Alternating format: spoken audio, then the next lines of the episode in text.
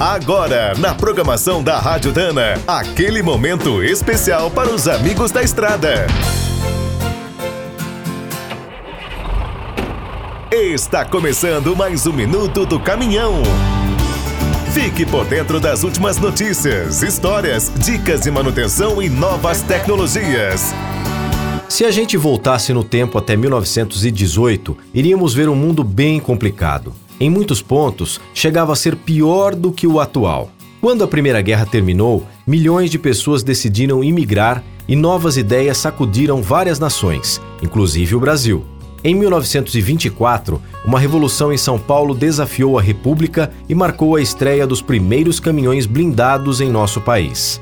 Ajudados por imigrantes que lutaram na guerra e usando veículos ingleses da Thornycroft, os paulistas construíram dois tanques. O primeiro parecia uma locomotiva, o outro usava uma blindagem com madeira e areia. Ficaram tão pesados que mal saíam do lugar. Apesar desse fiasco, durante a Revolução de 1930, muitos brasileiros voltaram a improvisar com os seus brutos blindados. Em Minas, construíram pelo menos três modelos usaram chassis da Ford Chevrolet e Thornycroft cobertos com chapas de aço.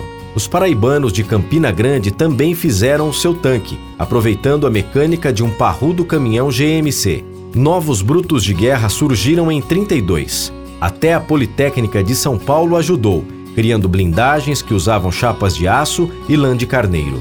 Quer saber mais sobre o mundo dos pesados? Visite minutodocaminhão.com.br. Aqui todo dia tem novidade para você.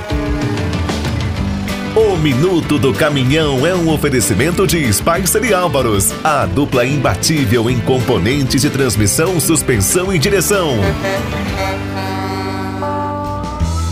Quem é do trecho já sabe, para ficar bem informado, a Rádio Dana é sempre a melhor sintonia.